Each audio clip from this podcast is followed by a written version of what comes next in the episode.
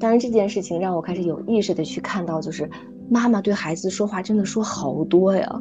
我我想就是现在要回答这个，就是他自己的这个讲这个经历之前，我先讲讲。我说你别着急，别烫着，慢慢吃，把这个鸡蛋多吃两口。哎呀，你别弄手上，你看你弄手上了，咱们把这个药吃完，咱们就赶紧走。你赶紧刷牙，赶紧开始穿衣服，咱们要上学了，还有二十分钟。那个，嗯，你快吃吧，再吃两口，别着急，别烫着。然后你把这个纸来，我帮你剥开一点。啊，你怎么又撒上了呢？快来，妈妈帮你擦一擦。哎呀，没事儿没事儿，你别着急。好，来了。哎呀，我就觉得，我突然间觉得，这太是我们生活日常的一部分了。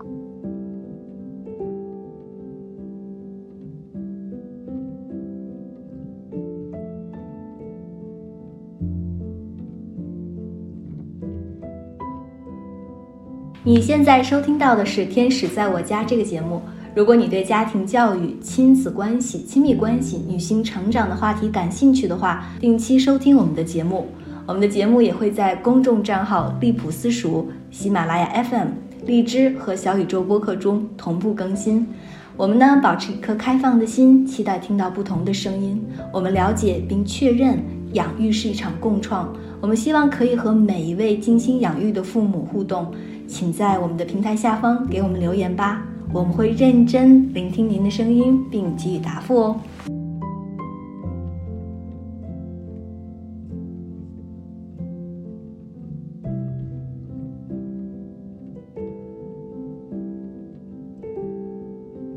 Hello，大家好，欢迎收听新的一期《天使在我家》，我是 DL。Hello，大家好，我是知月。嗯，我们这一期想要聊一下关于说话之道。毕竟在我们的日常生活当中，跟孩子，嗯，我们最多去做的事情，可能就是跟他去说，给他去讲很多的事情。所以，我们今天想去看一下，作为父母，我们是如何去说话的。嗯。就是这个很普通哈，这又很很平常。我们醒来第一眼就是就开始要说话，嗯，嘴里不说，脑子脑子里在说。我们最近一段时间一直在聊觉察嘛，其实是在看自己，就是看不见的那些东西。那其实我们说看不见的，比如说我们大脑中的思想、心里的想法、内在的意识层面的无意识的感受、有意识的感受、觉知等等。但是就像我们就觉察到这些。自己看不见的，有的时候能静下来，但一旦说的时候，你还能静下来吗？就好像又进入了说话的那个 死循环，就是看得见的，反倒听得见的更不容易觉察到，因为一旦进去了以后，就像老师一样，就说好多，就觉得自己越说越对，越说越有道理，越说越在的那种状态。嗯，所以也是一个就是觉察的入口吧，算是。所以我想从先从我的一个故事讲起。也是最近发生的，跟我的孩子，就是有一天我妈妈那个回回来北京，然后我们一起去接她，进入高铁站就是要接人嘛，就是要戴口罩，然后当时我和妹妹就一起都戴着口罩，唯独我家小孩那天没有戴口罩。其实这个他的这个状态一直都是，就是戴口罩是很对抗的一件事情，而从我从安全意识上面没有起到特别多的就就是防备之心，就是没有意识的去。说提醒他永远就是出不出门就要带着。很多小朋友其实我看他出门永远是戴口罩，我们家孩子永远是裸奔。所以呢，那个呃乘乘乘务员就说：“你们家小孩戴口罩了吗？”我说：“呀，我就是在地铁口，就是就在这个这个高铁口接个人，马上就走，所以不进去。”嗯，他们看小孩也就嗯，就是勉为其难说：“那你就进去吧，就在这儿等一下。”因为两次来回嘛，第一次进来了以后。孩子时间还早，我们又出去了一下，然后又进来。当时呢，我就提醒我的孩子，我说：“你看，我们下次就戴口罩。”那孩子说什么？孩子说：“妈妈，这不是我的错，这是你的错。啊，我不戴口罩是不是我的错？是你没有给我戴口罩。”三岁半，当时我就说了很多。我说：“呃，我我当时是这样回复的，我说。”对错在这件事情上并不重要。我说你的错还是我的错，这件事儿并不重要。最重要的是我们知道我们应该要做什么，对吧？然后我就开始讲道理，就是我说那个，嗯，最重要是我们知道要怎么去承担自己的责任。下次的话，你可以提醒妈妈让你戴口罩，也可以是自己就首先先出门的时候先检查一下，因为这不是他的每天要出门的一个一个必要的事情，就是我检查我什么没有带。啊，就很多大人就是都带好了，有的时候往往你根本不会带，就也不用管，所以这就是造造成了孩子无意识的一个就是行为嘛。所以当时他说完这个的时候，我就我就讲了非常多类似于关于这种你该怎么做，错误和对错有有关系吗？然后那天我们在几个人在聊的时候，就几个伙伴说，哎，遇到这种事儿的话，你会怎么想？那我的孩子其实听完了以后根本没有反应。也没有什么说哦，知道了，不说，我知道了吗？也不怎么，还是还是坚持在不是我的错，是你的错，死循环里。然后当时有一个伙伴就跟我说，哎，如果遇到你这个事儿的话，他会怎么做？他会说，我可能会愤怒。你是不会愤怒？问我会愤怒吗？我说不会愤怒。然后那个另外一个伙伴就说，我可能不会首先想到这个就是愤怒呀，或者是讲道理，我可能会想。先告诉他，其实本身没有对错这件事儿，先先去从另外一个层面去切进来。然后呢，我说我为什么要说这么多？其实我觉察的既也不是愤怒，也不是要告诉他没有对错这件事儿，是，呃，我希望教会他承担责任的这个道理。啊，我说你承担责任而不是推卸责任，对你的成长来说非常重要。我我试图将这个道理植入到一个三岁半孩子的世界观里，所以我说了情急之下说了很多话。啊，然后就是讲了，似乎我觉得应该是对的道理，嗯，教会他做人的一个道理，这就是我觉察到的一个现象，就是我的孩子为什么首先会说这不是你的，我的错是你的错呢？嗯，他在这件事情里，他所他的视角又是什么？我那一刻根本没有意识去看，就马上就开始说话了，所以我不知道 D L 有没有这样的情境或遇到过这样的处境，就这件事情让我突然间开始意识到。我可能说话说的很绕，废话很多。我的孩子第一时间不知道他要该开始做什么，先去分辨头脑层面的是谁的错，谁的谁不是谁的错的问题。所以呢，我应该放下这个道理，怎么去告诉我孩子的行动的下一步？我进行了一个就是怎么说呢？后续的这个复盘和一个思考。嗯，但是我会无意识。因为这样的一个觉察，我无意识的发现了一个很有意思的现象，就是我母亲回来的时候，我跟她聊天，我会发现，哦，我妈原来会讲很多，就揪住一件事的时候，她会重复这这件事情，让你觉得会进入一个唠叨的层面。然后我身边的人，包括我丈夫啊什么的，我从他们的言行中，我能看到我自己，也就是他们唠叨，其实并不是他们唠叨。那这面镜子告诉我，我其实也有这个像，我自己根本没有觉察到，就是。有一天做了你，你开始谈一些所谓的，就是你懂了一些东西的时候，你似乎是不是要把这些东西交给这些人传递出去？你早就在这个重复，还有就是这个绕的这个模式里循环很久了，你根本没有意识。但是这件事情让我开始有意识的去看到，就是妈妈对孩子说话真的说好多呀。我我想就是先在要回答这个，就是他自己的这个讲这个经历之前，我先讲讲。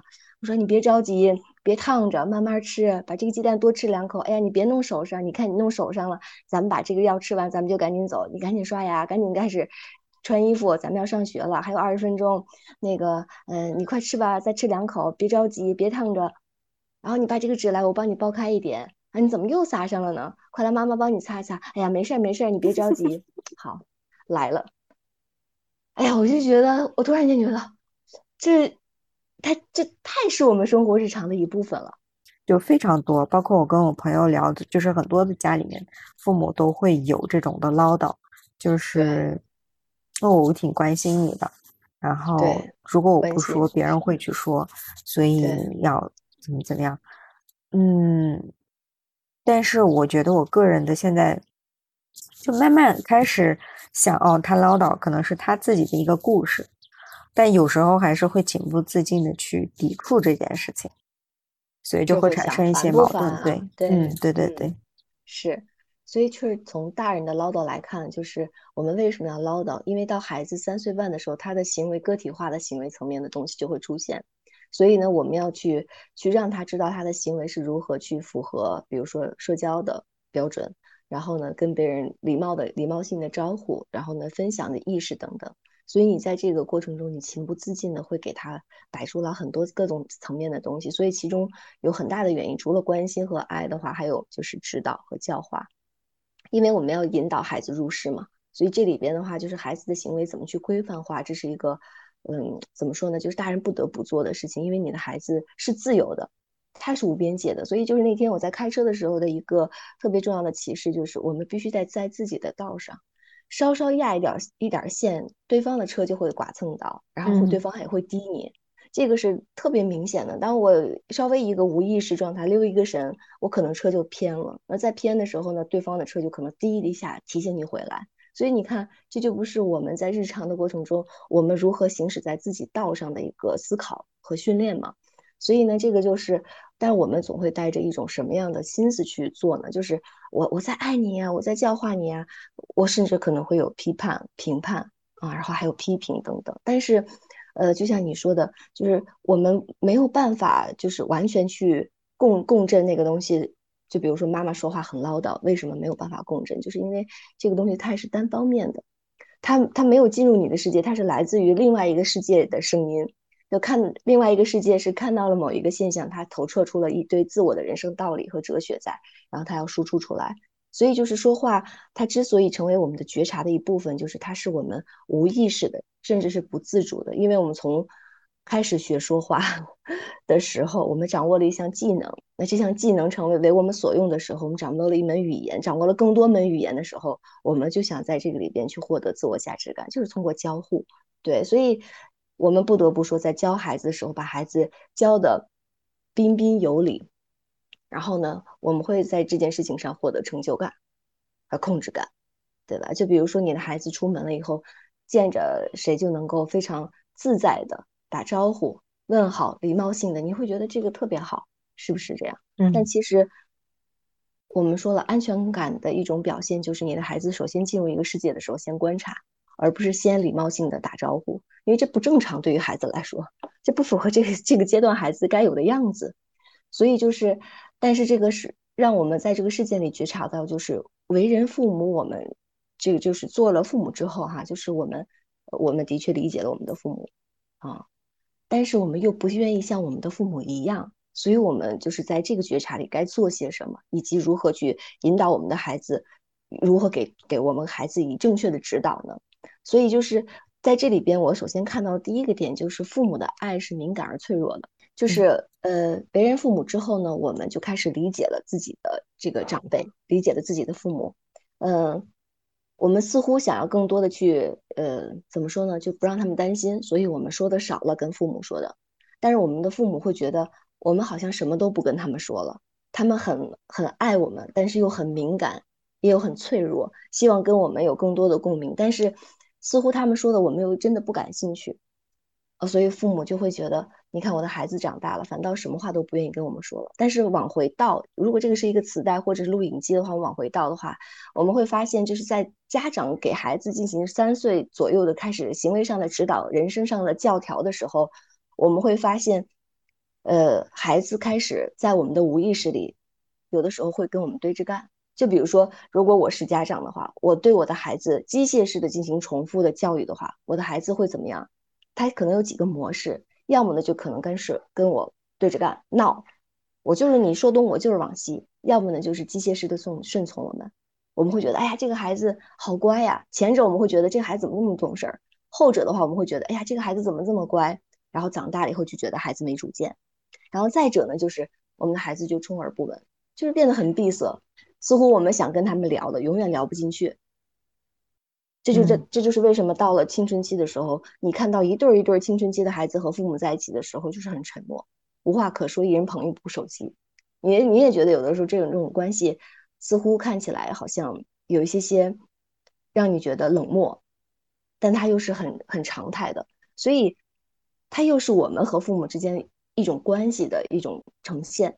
有的时候我看到这样的一种关系的时候，我就会去想，我和我父母的真实的关系状态又怎样了？似乎我们在一起，但是似乎我们能聊的又很有限。所以你看，我们于上做些什么，就是敞开和接纳。就像你刚才说的，这是我父母在讲故事，在讲他的人生故事。我抱有保持怎样的一颗心觉觉察的心，支持的这个敞开的这种状态。那余下呢，我们又要觉察而止，适可而止。所以我最近。一发现你你在后面的状态，你就会发现你的孩子，比如说磕磕碰受伤了，他如果磕疼磕到床角，他的头破流血了，孩子在大哭，会发生什么？你的丈夫在，你的妈妈在，你的孩子，你你你自己在，你们三个人都会冲上去安慰这个孩子，都试试图希望让这个孩子平静下来。你们都试图希望这件事儿没事儿，所以你们开始了，哎呀，没事没事，不要哭，我来弄这个，大家就慌乱了。你那一刻特别明显，我的孩子那天就从那个梯子上摔下来，戳破了嘴，鼻子也戳破了。嗯，你看到他的时候，他的鼻子和嘴都已经全是血了。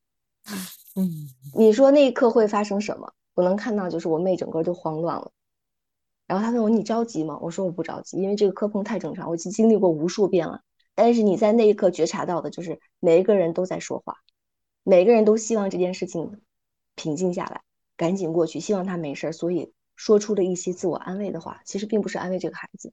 嗯，那一刻就是在那个混乱状态下，你能明显体到体体会到，就是说话到底该不该说，说什么，你说出这句话的意义到底在哪里？是为了自我舒服，还是为了他人舒服？因为孩子就是崩溃了呀。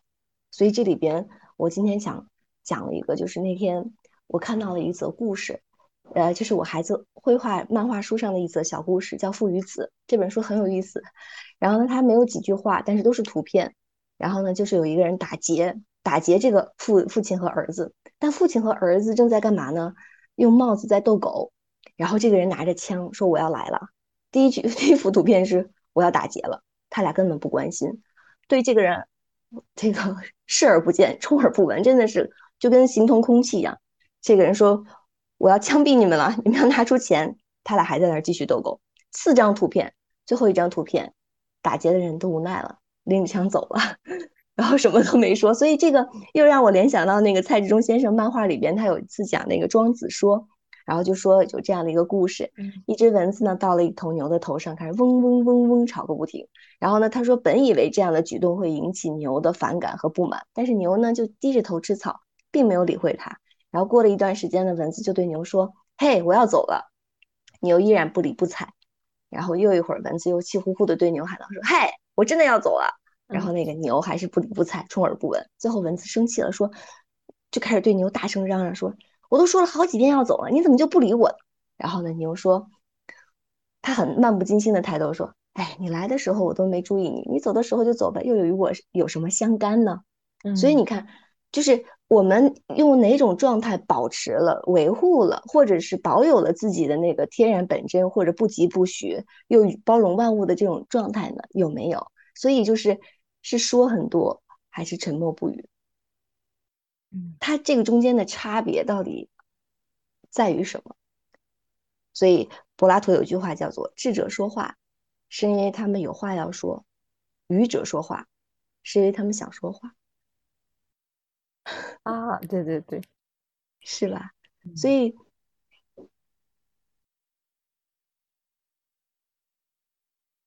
嗯，我们就在这里停了几秒。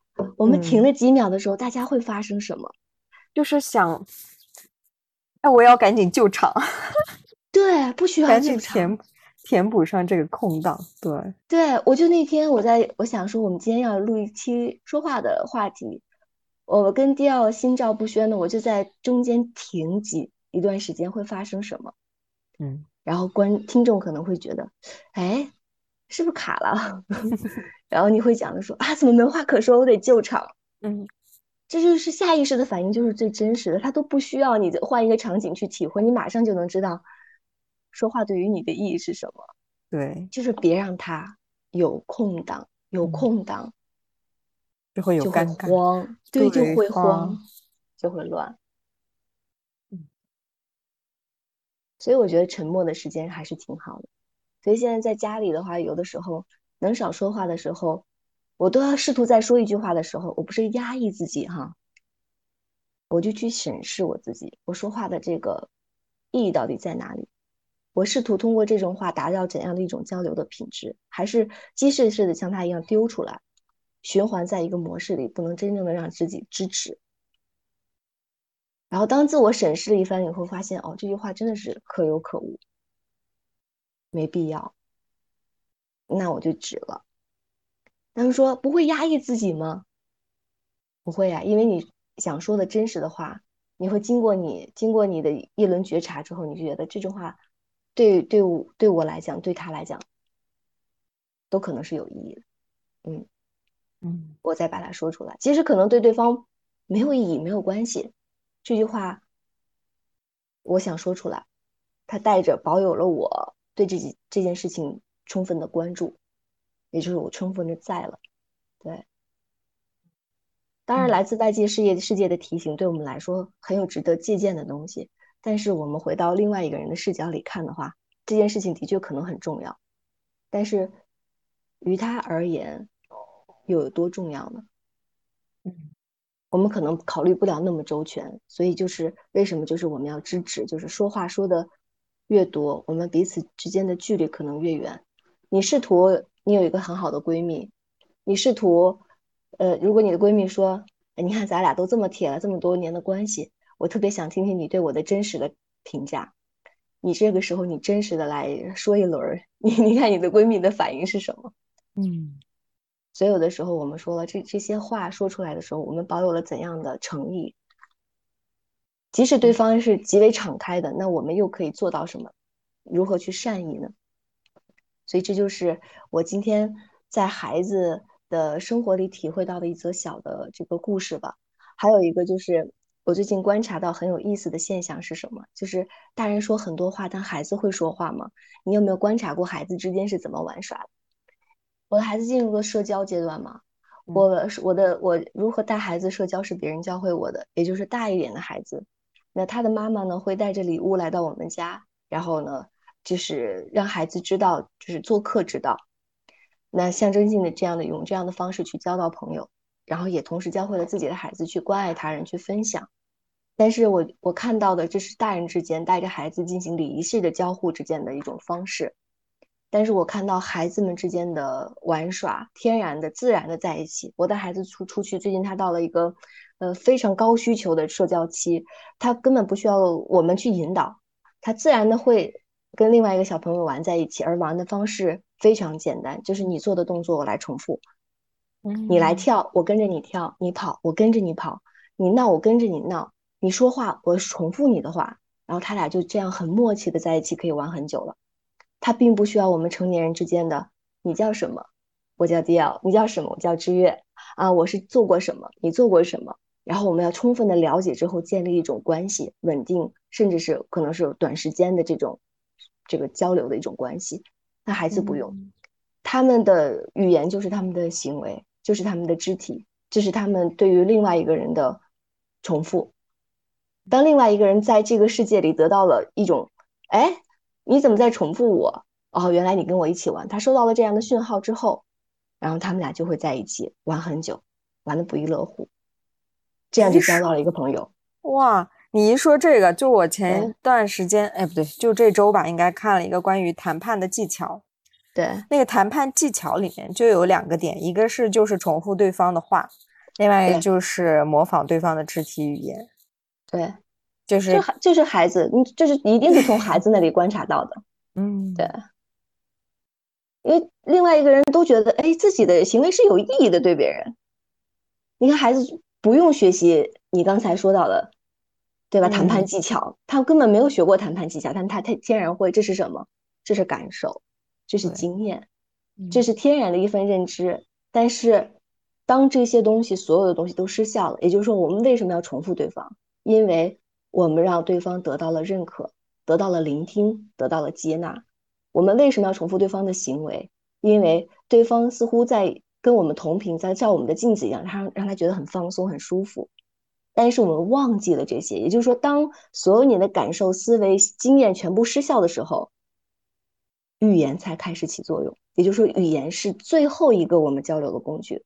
但是我们现在把它所有的东西都提到前面，嗯，感受失效了呀？为什么？因为你没有考虑到你丈夫的感受，所以他要用语言来教化你。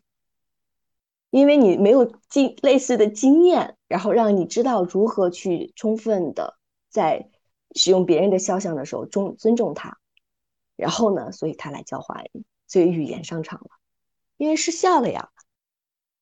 嗯，所以呢，语言和文字是人类先天功能退化心灵被遮蔽，然后呢，后天思维占主导之后才产生和应用的。所以这个平衡还是比较不好把握。对我能体会到的就是，比如说我们的孩子现在，呃，就像你说的这个，我举的一个相对来说的一个我自己生活中的例子是这样的，就是我的孩子呢，吃完东西就会随便乱放，扔在那里了。就是你提醒他说，吃完的东西要丢到垃圾桶里，他这次听到了，但他没有做，然后你丢到垃圾桶里，第二次还是同样的。就是这件事情，它一直在延续。然后你即使你提醒很多遍，就是就像你说的，就是我一件事情要提醒很多遍，直到确认他知道了，对对吧？呃，如何我们能够把这件这个这个你我认为重要的事情沟通到，而且还充分的考虑到你的感受？可能你是之间是成年人的，所以在沟通起来我们有理性的层面还好一些，但是对于孩子来讲。就是行为意识标准化的这些东西，对他来说，的确他有需要有一个很长的学习的过程，包括按时的起床，什么叫按时？准时的睡觉，所以这些可能都需要我们在语言上去起到引导作用。但是感受层面，我们是否能够共情他的感受，理解他这个阶段规范化的东西对于他来说就是天然的束缚，让他很不舒服。我怎么能够真正的在感受的层面去唤起我作为一个孩子？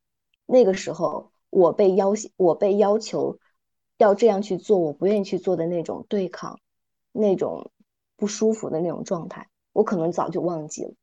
嗯，但是我的孩子有，我又要跟他共情，我就希望他能够按照我需要的这种方式去跟我一起去合作，但他进入不了，所以那个时候家长就会着急，就会试图去说很多。对，所以我们说了。拉回到这个层面来讲的话，就是语言它派不上用场的时候，什么可以？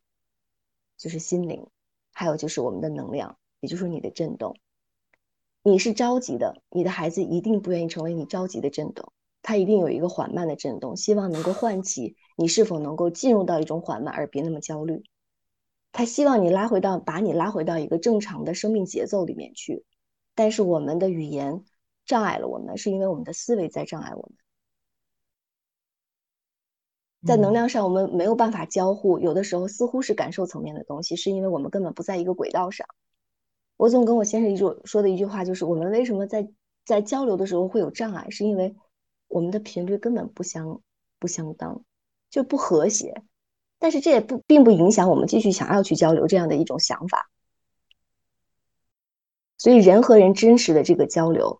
我觉得什么才算是真实？就是你是否能真正的进入我，我是否能真真正的感知你。但是，我最近听到一个，就是有修为的人，就是高修为的人，他们说话说的很少，但是呢，他们又怎样去共情你呢？就是他们可以进行能量的频率切换，也就是说，我将我的能量频率切到像你这样低，去跟你进行玩耍，嗯，并不妨碍我，我是高频率的，但是我们做不了。我们没有办法进行转换，我们总是总认为试图摆脱一种状态，才能够带来真正的改变。比如说，一个人他可能他的孩子不听话，我必须让孩子听话，我才能够真正的教育孩子。比如说，他的生活中除了他教育孩子，还有公婆，还有各种各样的人，这些人都对他教育孩子进行了干扰，所以他试图用语言来告诉他们说：你们不能这样教育孩子，这样教育孩子是错的。他似乎只有打败外在的那些现象，他才能真正的进入到我怎么去教会孩子行为行动上，教会孩子一个正常的行为上，才能更好的去引导孩子什的事情上。但你的孩子看的不并不是语言，他看的是你内在的核心的震动是否是稳定的。所以我们在头脑中创造的那些，就是为什么我们不能进行转换的这样的一种呃境况和状况呢？是因为。我们天然的只有认知，只有外面的所有消极负面停掉了，我才能够按照我的如我所愿。嗯，所以就是不断的进行输出。你听到我这样的这个想法了吗？你能不能感知到我？我是这样需求的，但是并不知道，转念就在于自己的内在，像就就相当于调台一样。我想玩下一盘棋的前提是我怎么样落这颗子，而不是告诉这个人说我要玩这盘棋，你要这样跟这样跟我下，你要按照我的方式下，而不是是你落棋的那个位置决定了你下这盘棋接下来下一步到底在哪里。所以有的时候你说是是你的语言决定的吗？不是，是你落子的那个决定决定的。所以我们在交流之间总说你说了什么，我又没有听到。恰恰的，恰恰那个时候是他没说什么的时候，你听到了吗？嗯，他没落这颗子的时候，你你首先你看到了他的那个意识状态了吗？就相当于说，我们怎么知道会有钟声？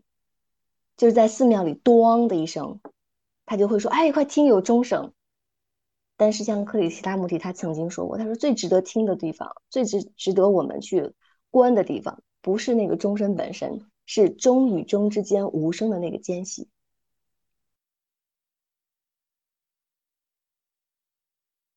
就是沉默的背后嘛，对，沉默的背后。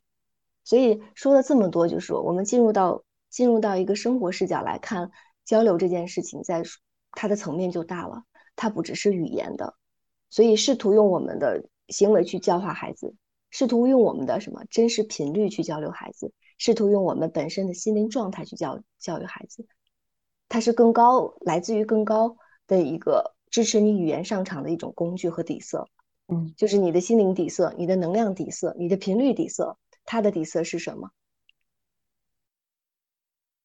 所以，我们进入进入这种一种无意识的重复的时候，恰恰是我们忘记了关照自己的底色底色，以使得这些底色本身它是混乱的，它是不和谐的，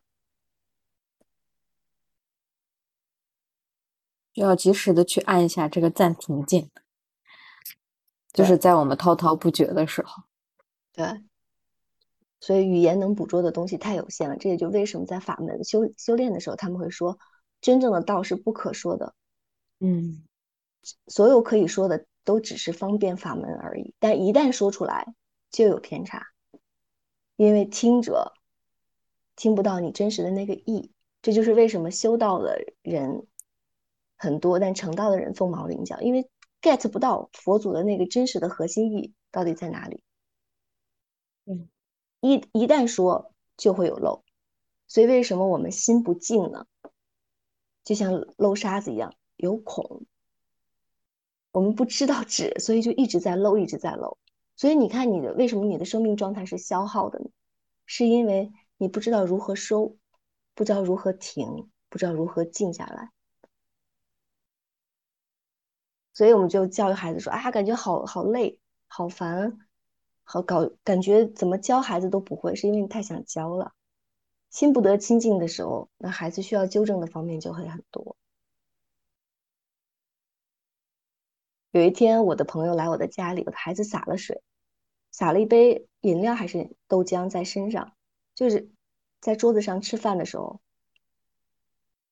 然后他看到我的反应的时候，他说。”我还是挺感慨的。如果是我的话，我可能会生气、掀桌子、愤怒，甚至会说一堆。当时我只做了一件事，递了个毛巾给我的孩子，他自己擦了擦，继续吃饭了。嗯，什么都没有讲。当然，其实我没有意识到，就这是这这种事情，它偶尔会发生，但是我没有意识到它可能对另外一个人的作用和意义。但对于他来说，他可能关到了。那就是他所需要的，嗯，对，对，所以我们应该做到的是言为心声，为心而发出声音，减少言为脑声，减少我们的为脑袋所发出的声音，嗯，所以懂得做人生的减法。我们今天讲了，昨天讲，每一次在聊。越来越多的话题，我发现其实都不偏离一个核心的东西，就是做减法。做加法，人生好像似乎一个人一直在成长，但是在做减法的时候，是一个人不断的在成熟，因为他需要的东西越来越少，越少了。所以有故事的人。他就可能说：“哎，我知道了一些故事，他就急于去讲故事。但是真正经历过故事、有故事的人，他却发现没什么故事是值得讲的，这不就那些事儿吗？对吧？对，所以我们怎么去减少小我的诉求和欲求，抓住一个人就去说呢？那我们要去首首先回到我们的生命状态里去看，如何我们为我们的生命去做减法。我觉得就是你做，就是这里的做的减法，就相当于又是暂停，然后你就能够更好的去听到你的心声，然后你再去表达的时候，才是更加有力量。你说一句话可能顶十句话，因为你最终是说话，不是在求数量。我们永远不能在数量里取胜。说一百句话对孩子来讲，就像击鼓传声一样；但是说一句话，孩子听懂了，那对孩子来说，哦，那就是他属收获到了属于他该有生命状态的一个震动。所以我们说了，回到这里边去看，我们说出来的是数量，还是说出来的是质量？嗯，这也是从另外一个角度理解做减法吧。对。